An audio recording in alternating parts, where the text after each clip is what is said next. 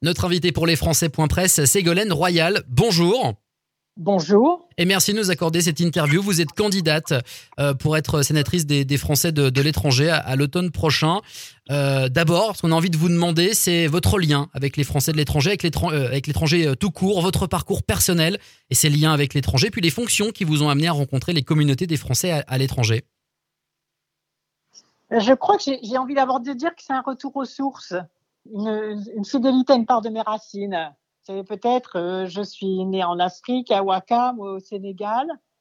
Et euh, je crois que cette chance, finalement, cette dimension, cette ouverture sur le monde, euh, m'a servi dans mes actions. Et je, je sais donc d'expérience que les Français établis à l'étranger, par leur présence, par leur travail, par leur famille, représentent la voix des amitiés de la France à travers le monde euh, qu'ils sont les témoins, qu'ils et elles sont les témoins, ces Français dans le monde, du des pays où ils ont choisi de vivre.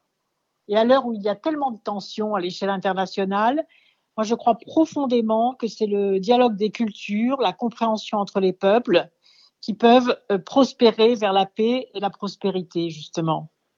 Bon, et puis après, j'ai eu l'occasion de faire beaucoup de déplacements internationaux, notamment en tant que présidente de, de la COP 21, 21 qui m'a permis, euh, en préparant l'accord de Paris sur le climat et surtout euh, en préparant la ratification de cet accord et la mise en place des, de ce qu'on a appelé l'agenda de l'action, c'est-à-dire des 70 coalitions avec notamment les entreprises, les ONG, de parcourir une soixantaine de pays et à chaque fois de rencontrer les communautés euh, françaises qui m'ont souvent sollicité pour relayer leurs espoirs, euh, leurs propositions, et j'ai toujours fait avec une grande joie.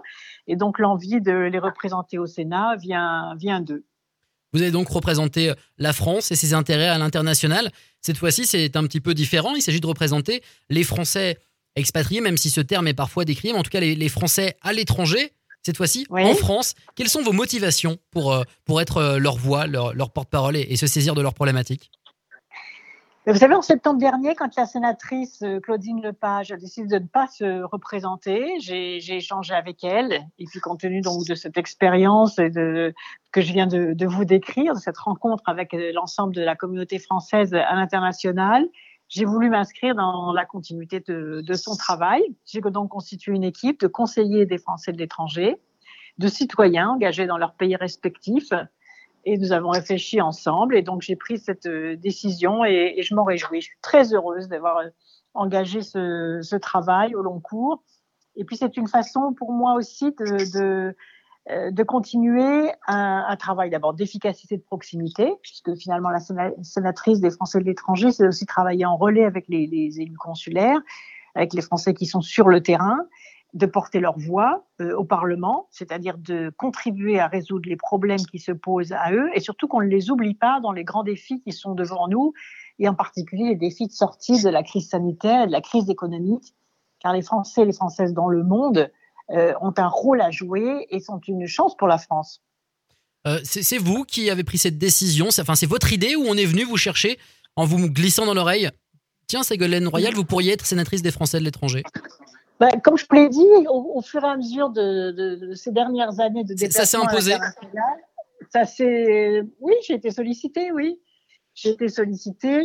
souvent, on m'a dit, ah, ça serait bien que vous me représentiez aussi euh, sur les questions euh, d'éducation, les questions qui me tiennent à cœur, hein, sur lesquelles j'ai une expérience de longue haleine, sur les questions d'éducation qui sont très importantes pour les familles établies hors de France sur les questions de développement économique, d'initiative économique, avec l'ensemble du, réseau des, de ceux qui créent des activités à l'étranger, euh, sur les, les, questions climatiques aussi.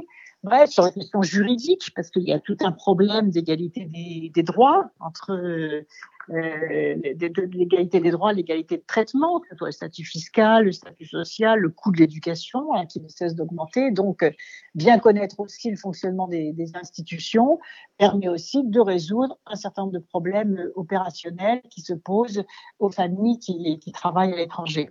On, va en parler notamment de l'éducation euh, un petit peu plus tard dans l'interview, mais on voulait vous euh, interroger sur euh, les Français de l'étranger et Emmanuel Macron. il y a une adhésion massive pour les Français établis hors de France. Pour Macron, ils sont partis depuis les élections de 2017. Comment vous expliquez ce, phénomène? On a un peu l'impression qu'en fait, les cerveaux qui ont fui la France, pour vraiment le vulgariser, se sont ralliés à Emmanuel Macron à l'époque, le nouveau Emmanuel Macron. Vous savez, moi, je ne veux pas faire de, comment dirais-je, de, commentaires politiques sur, à l'occasion de ma candidature pour les, élections sénatoriales.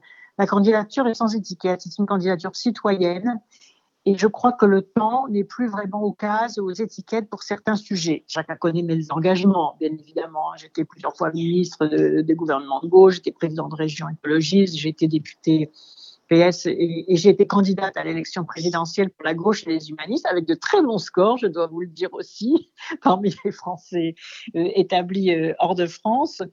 Mais je crois, et j'ai entendu ce que me disent euh, les Français du monde, c'est qu'ils ils ont envie aujourd'hui d'être entendus en dehors des clivages partisans. Et c'est aussi mon choix. Car pour sortir des crises sanitaires, économiques, climatiques, on a besoin de travailler ensemble pour les Français du monde, pour une même cause au Sénat. Et c'est ce que je ferai, quelles que soient les étiquettes politiques des autres sénateurs ou sénatrices qui seront élus. J'ai bien noté. Alors ça, tombe mal pour mes deux prochaines questions parce que je voulais vous demander le, bilan de l'action présidentielle pour les expatriés et votre réaction au courrier envoyé le 7 avril aux, inscrits sur les listes électorales consulaires, le courrier du, président. Est-ce que vous voulez nous en toucher un mot ou alors, ou alors pas de commentaire de politique d'étiquette? Moi, je ne veux pas faire de polémique. je veux être exclusivement constructive. Donc, euh, je, c'est pour ça que je ne vais pas mettre un avis. Ça ne m'intéresse pas de faire de la, la politique polémique.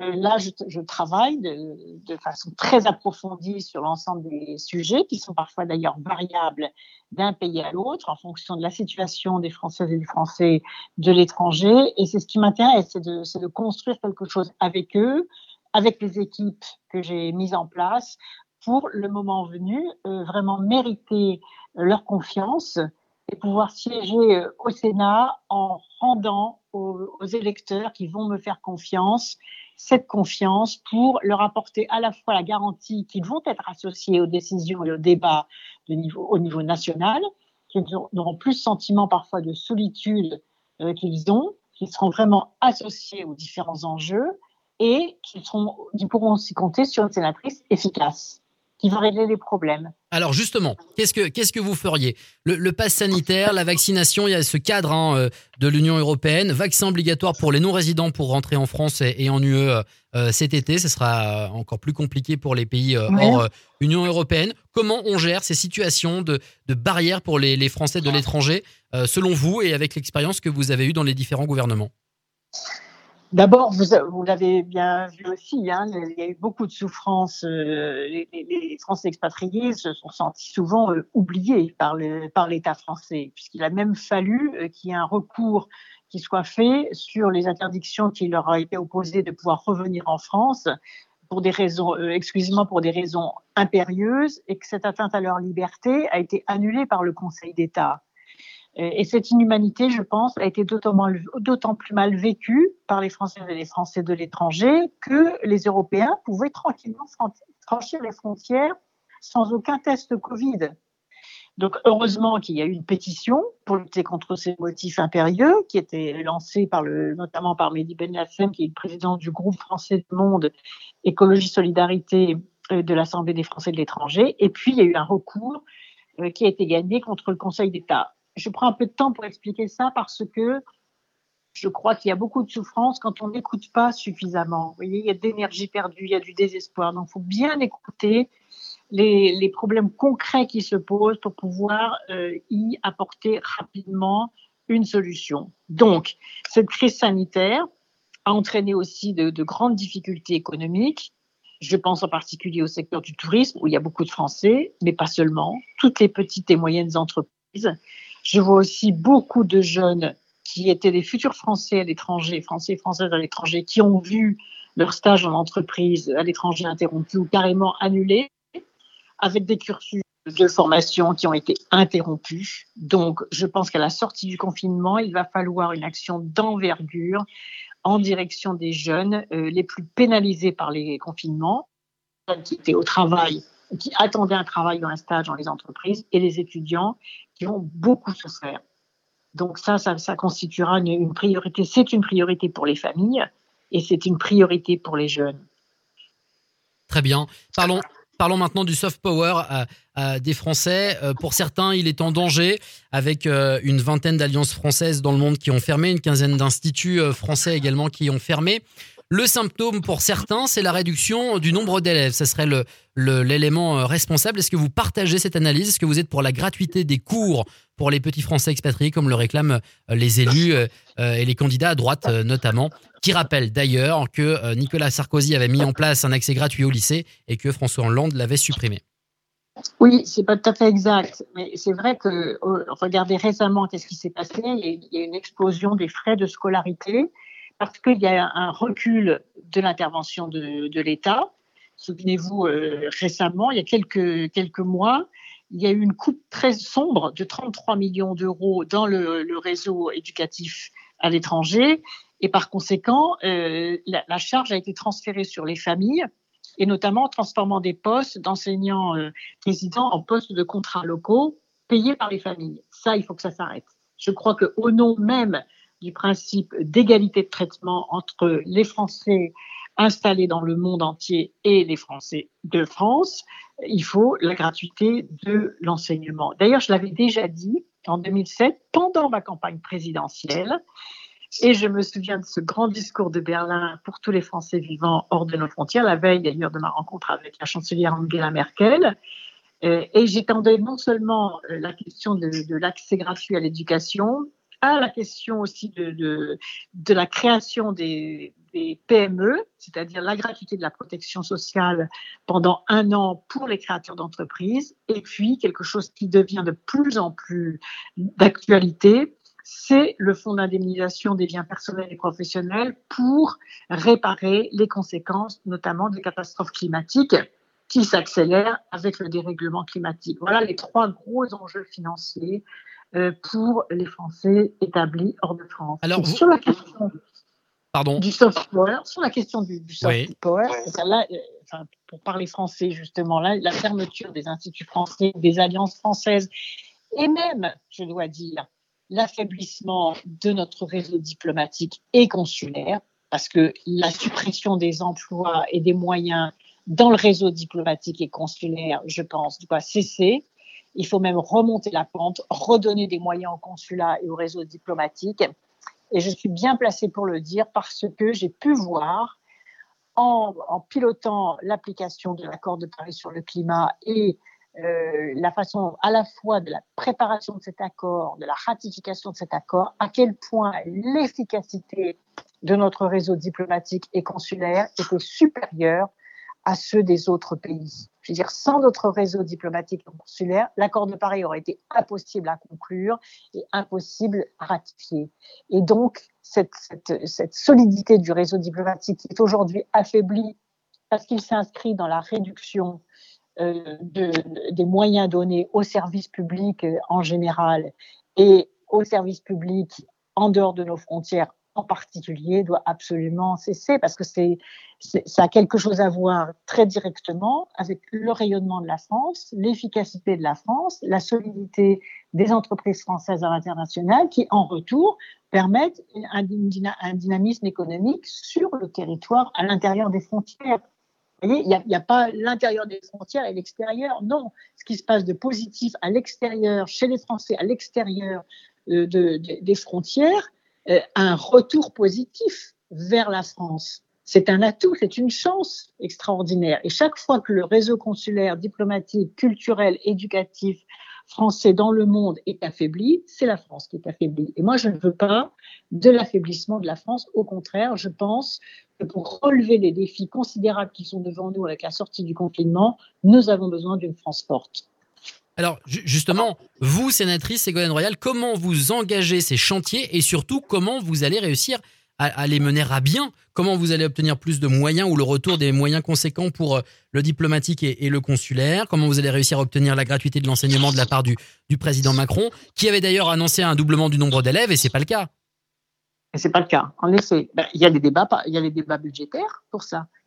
Il y a le, les, les, batailles parlementaires pour le débat budgétaire. Et c'est pour ça que je vous disais tout à l'heure que cette candidature est citoyenne, parce que je crois que quelle que soit l'étiquette politique des sénateurs, des parlementaires qui représentent les Français établis dans le monde, nous avons les mêmes préoccupations et nous mènerons les mêmes combats pour nous faire entendre et pour prouver que c'est l'intérêt de la France de traiter à égalité les Français qui sont qui nous représentent dans le monde. C'est l'intérêt de la France tout entière.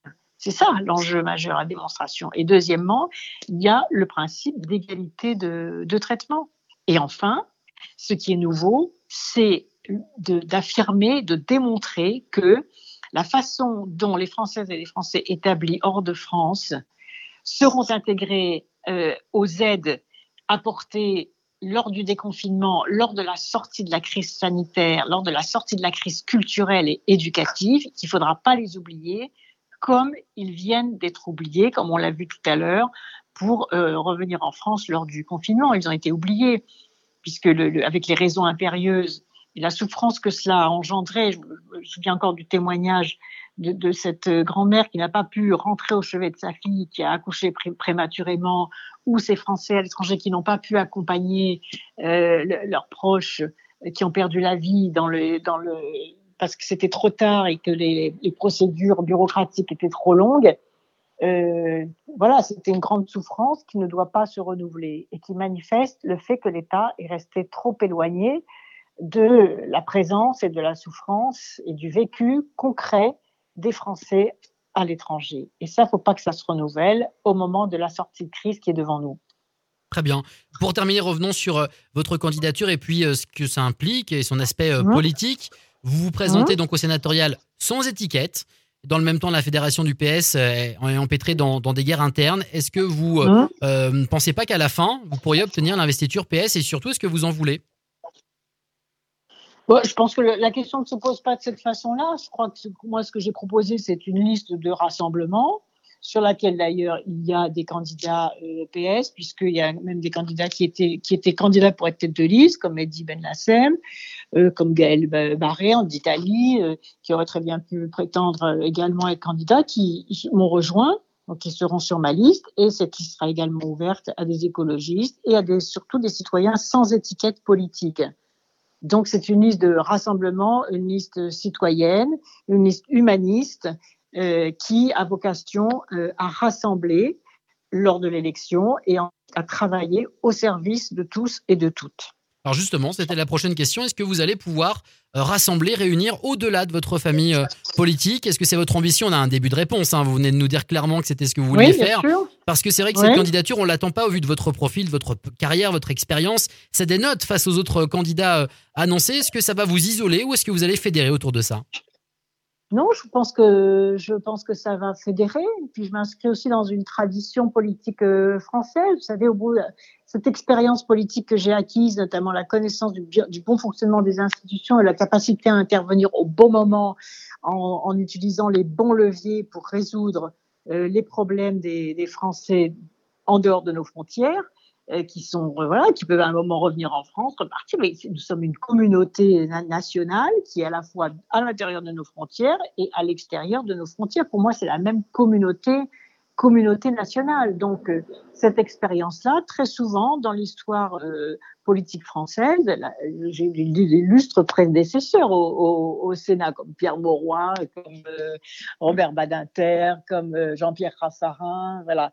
Même Valéry Giscard d'Estaing est retourné au Sénat, apporter son expérience aux citoyens. Je m'inscris dans cette lignée. D'autres font d'autres choix, partent dans le, privé, c'est tout à fait leur choix, utilisent le relationnel qu'ils ont acquis en politique euh, pour euh, engager des, des, entreprises de conseil ou euh, se mettre au service de grandes entreprises multi, multinationales, c'est leur choix, c'est pas le mien. Moi, je veux, je m'inscris au contraire dans une continuité politique qui me permet, grâce à l'expérience qui est la mienne, grâce aussi à la connaissance des chefs d'État, de gouvernement, de, beaucoup de pays du monde, euh, de participer au rayonnement de, la France, mais en étant très efficace sur le plan local, puisque euh, en étant appuyé sur les relais que sont les conseillers euh, consulaires, les ONG, les chefs d'entreprise, qui sont répartis à travers le monde et qui font la fierté de la France. Mhm. Euh, pour terminer, ce sera ma, ma, dernière question. Justement, une candidature qui est euh, considérée comme certains comme euh, une chance de par votre notoriété, ce réseau que, que vous avez, que vous venez de nous expliquer. D'autres disent au contraire que c'est un pantouflage de plus. Qu'est-ce que vous voulez leur répondre? Bah, vous savez, je viens de vous le dire, le mot pantouflage, c'est ce qui désigne au contraire le fait de, pour un responsable politique qui a eu l'occasion d'avoir beaucoup de contacts et de les mettre au service de l'intérêt général, de partir dans le privé ou dans la finance pour faire fructifier ses contacts. Ce n'est pas mon choix, euh, au contraire, c'est de continuer à mettre au service de l'intérêt général euh, la densité et l'intensité de ces contacts et de ce travail que j'ai pu accomplir au long de, de ces années-là. Merci Ségolène Royal. Merci à vous, merci de votre invitation.